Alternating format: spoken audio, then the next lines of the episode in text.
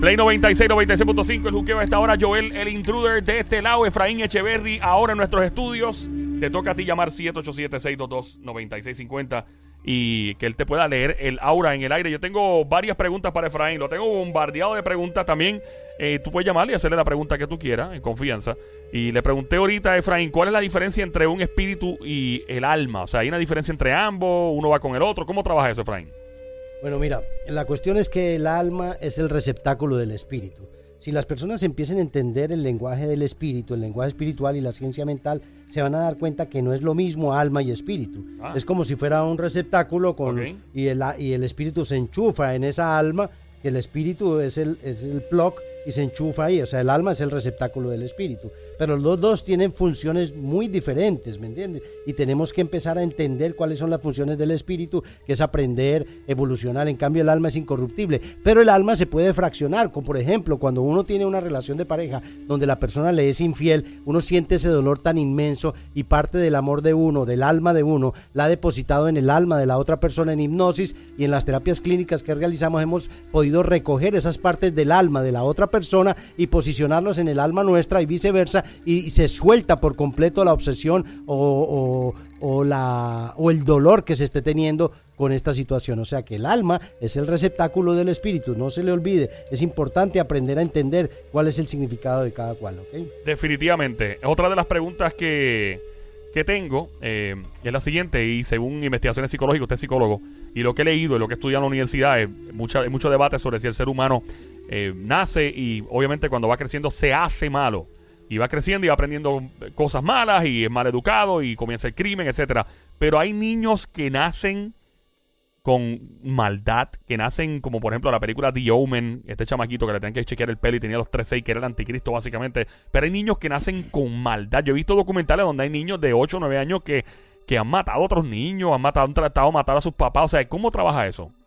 Bueno, lo principal es que en la parte sociológica, en, el ser humano es adaptado en, en un hogar, si viene de un hogar sin padres, disfuncional, donde hay violaciones, donde hay situaciones sexuales, donde hay situaciones de, de maltrato, pues el niño psicológicamente no se va a criar eh, en óptimas condiciones. Cuando yo era niño me acuerdo muy bien que iba en un taxi y en ese taxi cuando yo iba en ese taxi, eh, vino un, una- un pensamiento. Ahí fue cuando me di cuenta que mi aura estaba siendo parasitada por una entidad no humana. Porque yo veía como un murciélago con alas y dientes feos. Mi mente lo veía. Pero como yo le decía a un niño de 5 años, mi hermanita tendría dos añitos y me dijo, empújala. Se abrió la puerta del carro sola y me dijo, empújala para que se mate. Y yo la abracé. O sea que usted tiene la usted tiene la decisión o toma la decisión de discernir si lo que le están diciendo lo debe hacer o no lo debe hacer. Los niños que dicen que son malos, que matan, es porque están afectados por este tipo de influencias espirituales y ellos no tienen el control, son mucho más vulnerables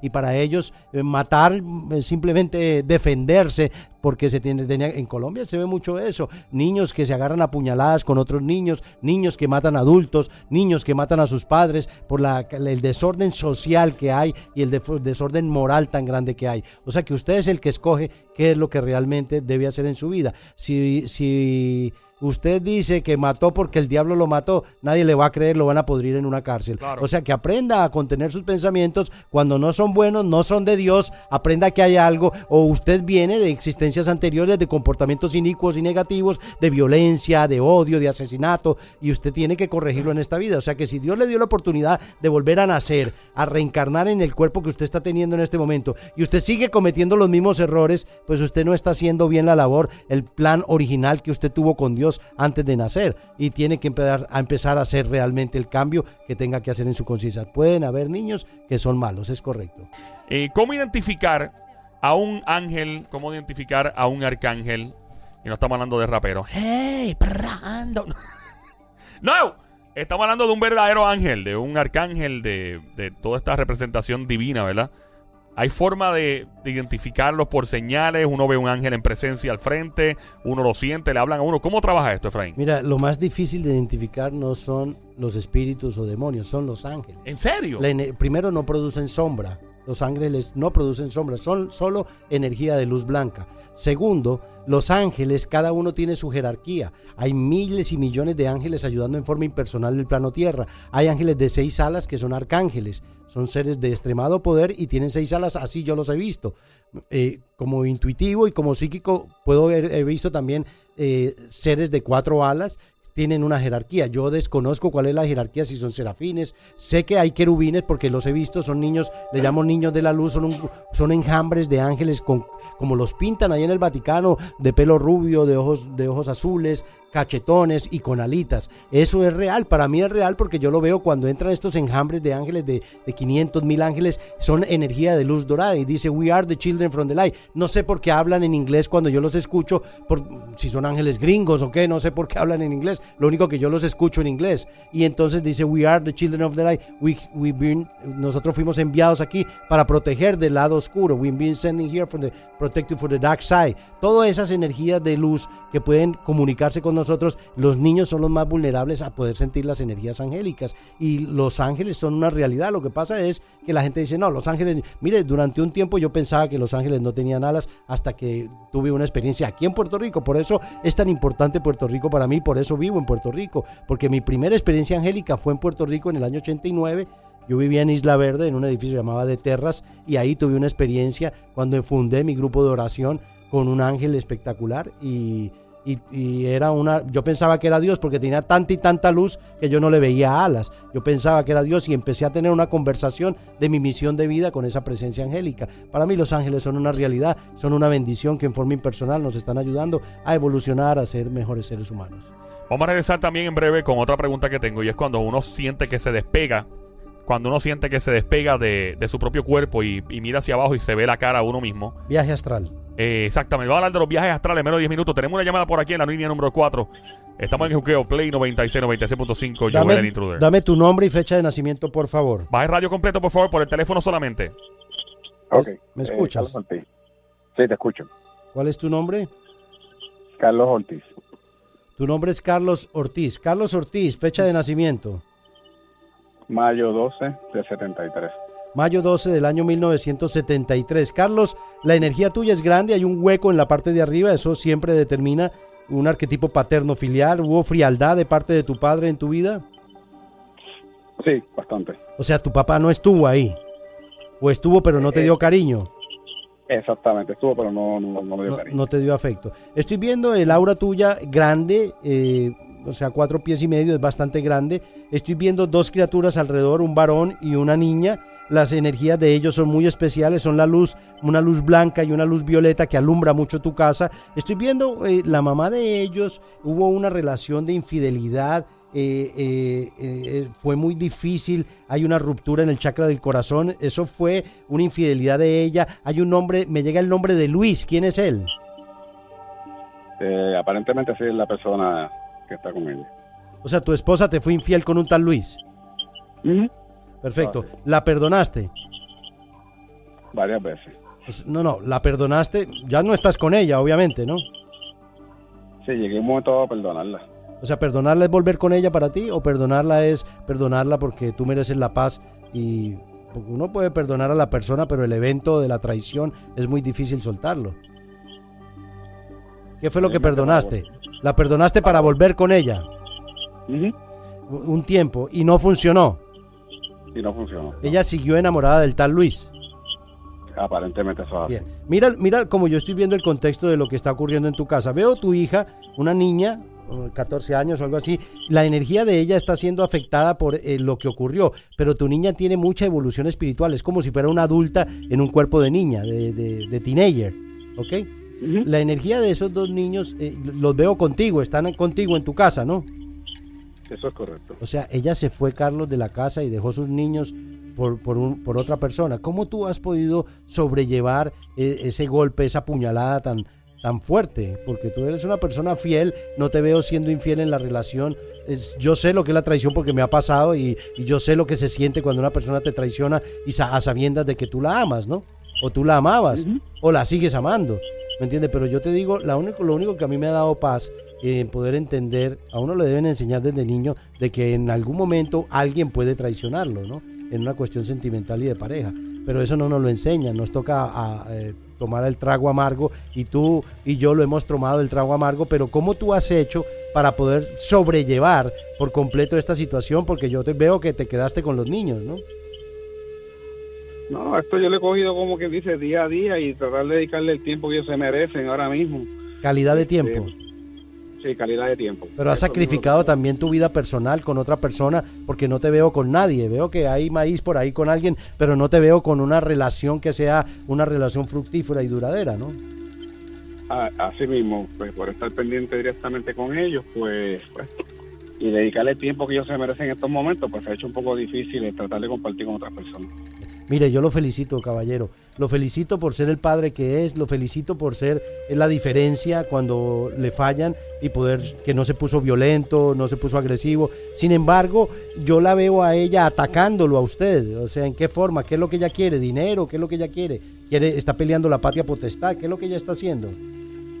No, mayormente sería pues lo que sería la separación definitiva y pues, pues, lo que serían unos bienes gananciales. La partición de los bienes gananciales, tiene que darle lo que le pertenece, salga de eso. Mire, el error común entre las personas de pareja consiste en basar la felicidad en aquello que les falta.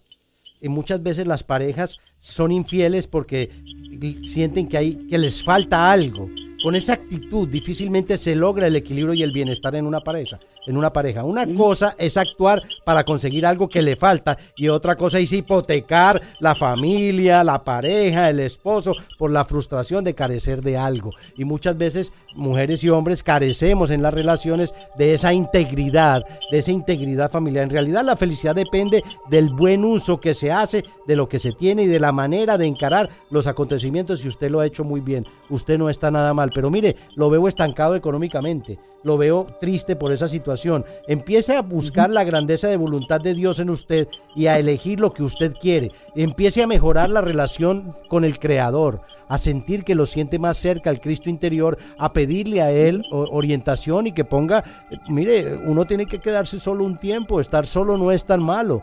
Uno tiene que aprender a la soledad es mala compañía si es de a largo tiempo, pero estar, uno le debe hacer luto a las relaciones y usted ha hecho eso. Le ha hecho luto a las relaciones por darle calidad de tiempo a sus dos hijos. Veo un hijo muy especial, el varón, la energía de él es muy especial, él muy estoico, muy cerrado, él es muy tímido en muchas de las formas, pero es muy responsable, él sabe lo que tiene que cumplir, él sabe la diferencia entre lo que es bueno y es malo. ¿okay?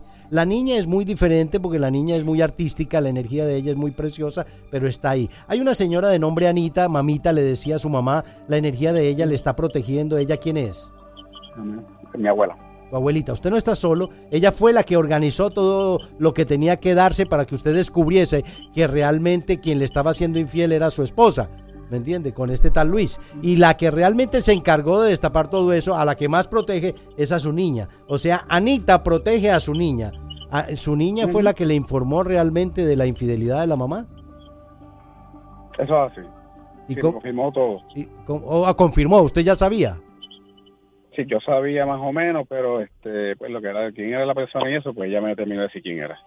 Lo veo económicamente inestable, debe empezar a decretar, a afirmar y a trabajar con su inteligencia emocional para poder conseguir lo que usted desea. Las personas me dicen, Efra, ¿qué debemos conseguir para tener suerte? Mire, yo soy poco de las personas que cree poco en la suerte, pero yo he descubierto algo muy sagrado. En los templos, en los templos tanto budistas como católicos, hay un altar. Ese altar lo destruyen y se vuelve la piedra de Ara búsquenlo en internet, que es la piedra de Ara. La piedra de Ara es una piedrita del, mismo cuarzo, del mismo mármol con que es hecho el altar y los sacerdotes los mandan a destruir después de mucho tiempo y eso se impregna con las invocaciones del Santísimo y esa energía produce mucha suerte, mucha suerte. Yo tengo una que me regalaron y produce mucha suerte. Es un pedazo de piedra de mármol, pero tiene una energía muy positiva. Cada vez que la cargo siento esa influencia de abundancia, de prosperidad, de protección y que no, que no estoy solo y todo está fluyendo. Se llama la piedra de Ara para que la pueda conseguir. sería formidable que la pudieran tener. Una piedrita de Ara, esa energía es magnética, les puede traer mucha abundancia. Otra cosa que debía hacer, y la recomiendo sobremanera, es hacer un ritual que en tiempo atrás estaba muy mal económicamente. Yo me había divorciado y estaba sin dinero, me, la ex esposa me había quitado todo, había pasado por cortes, en fin, la vida había sido un caos y había quitado, vendí todo para dársela y me quedé sin nada y después me tocó irme a quiebra. Entonces yo decía, Señor, pero si yo ayudo a tu gente, ¿por qué, no me echan la mano si yo estoy aquí ayudando? Y en eso me llegó a la mente por qué razón yo, yo estaba pagando un karma de una vida anterior de lo que había ocurrido. Y me llegó esa noche una fórmula que se llama la fórmula de las siete rosas. Yo me dijo, esta fórmula se la ofreces a mi madre, o sea, el que me estaba hablando era Jesús. Entonces era, es bien sencillo. Las personas se consiguen siete rosas rosadas consiguen un vaso y una vela blanca. Ese vaso lo llenan de agua bendita, le echan 77 centavos de dólar, o sea, tres cuoras o pesetas, como le dicen aquí, y dos chavitos prietos o dos pennies, como le dicen en Estados Unidos, suman 77. Le echan siete cuarzos, le echan los 77 centavos, le echan la foto de los familiares que quieren ser bendecidos o benditos a través de esa agua bendita y de la prosperidad. Y todos los días a las 7 de la mañana ponen una rosa fresca y se la ofrecen a la Madre Cósmica. Madre Cósmica, os ofrezco esta rosa fresca para que multipliques esto 77 centavos al máximo para mi bienestar espiritual y material. Y por la noche la botan, la agarran por la noche y a las 7 de la noche la botan. Es un ritual y tiene fuerza, yo lo he hecho. Compruébenlo ustedes mismos y la botan en una calle que tenga cuatro stops, o sea, que forma una cruz cuatro stop, ahí la depositan. Y en la mañana vuelven y lo repiten durante siete días, rezando siete credos, siete Padres Nuestros, siete Marías, y se van a dar cuenta cómo es, ocurre un milagro al séptimo día a nivel económico. Practíquenlo. Si quieren, lo puedo poner en mi página, en mi página web, lo pueden buscar en Efraín Echeverry USA en Facebook. Ahí voy a poner la fórmula para que la tengan, de, porque por esta, por, por la voz es más difícil poder comprenderlo, pero si lo leen en mi página de Facebook la van a poder tener. Yo lo felicito, amigo. Eh, creo que Pocas veces encuentro llamadas de personas eh, pues, que aprenden a conocerse a sí mismos, a, pensar en los demás y generan un orden mental y aprenden a confiar. Lo felicito mucho, le bendigo mucho y espero que, que su vida Dios le dé su alma gemela que se la merece y Dios la tiene designada para usted. ¿Ok, Carlos? A ver, muchas gracias. Gracias por escuchar, Carlos. De verdad, gracias por estar con nosotros. Estamos en el Juqueo Play 96, 96.5. Mi nombre es Joel, el intruder. Efraín Echeverry, hipnoterapeuta, experto en lectura del aura y regresiones. Efraín, cuando uno dice, yo como que he soñado que me desprendí del cuerpo, miré para atrás y me vi acostado ahí en la cama. Hay gente que eh, eh, admite que esto le ha pasado también durante cirugía. Está en un quirófano y de repente yo sentí que me desprendí del cuerpo, miré para abajo y me vi. ¿Qué es esto? La realidad es que el espíritu el, espíritu se desprende del cuerpo físico hay un desprendimiento, se llama viaje astral porque tú puedes salir cuerpo, pero estás conectado con el cordón de plata. El cordón de plata es un cordón que nos une del cuerpo físico al cuerpo astral o al cuerpo etéreo, o sea, al espíritu. El doble etéreo es nuestra misma cara, por eso es que cuando dicen, ah, se me apareció el muerto, pero estaba igualito como con los espejuelos, la corbata, los zapatos negros, porque el doble etéreo es un doble exactamente cuando usted muere, como usted estaba vestido, así se genera su doble etéreo. Pero, pero esos son personas que están vivas todavía, ¿no? no, no, personas que ya han muerto. Ah, no, no, me refiero a cuando uno está durmiendo. ah, ahí, voy, disculpa, ahí voy. Entonces, hay, cuando uno está en un quirófano, cuando ah. uno le ponen anestesia, ah, el, el, cerebro, el cerebro recibe toda esa anestesia y uno se puede desdoblar, uno puede salir del cuerpo. Inclusive en los sueños, uno a veces está fuera del cuerpo volando y se siente volando y es el espíritu el que está volando. Ahora, las personas pueden tener un viaje astral, hay personas que se salen, les da, se paniquean, se dan contra el techo y vuelven y se meten abruptamente al cuerpo. Mire, cuando le ocurra eso, no se desespere. Usted está protegido por un ángel custodio. Deje que la, el, el espíritu baje como si fuera una pluma y vuelva a meterse al cuerpo para que no le dé taquicardia ni miedo. El mundo astral, yo lo hago a diario, el, viajar astralmente, se viaja cuando uno tiene una misión de ayuda y yo puedo ayudar a la gente en astral, salir del cuerpo e ir a ayudar a personas que me piden ayuda, me dicen por favor ayuden, porque no solo es en Puerto Rico, me piden ayuda de todo Estados Unidos, Latinoamérica y yo puedo hacer el viaje astral y me fascina hacerlo, pero el cuerpo debe estar protegido, no todo el mundo tiene la capacidad de entenderlo, el cuerpo debe estar protegido, Dios me los bendiga a todos, hermanitos del alma. Muchas gracias, Efraín Echeverría, quien es juqueo por Play 96, 96.5. Check it out.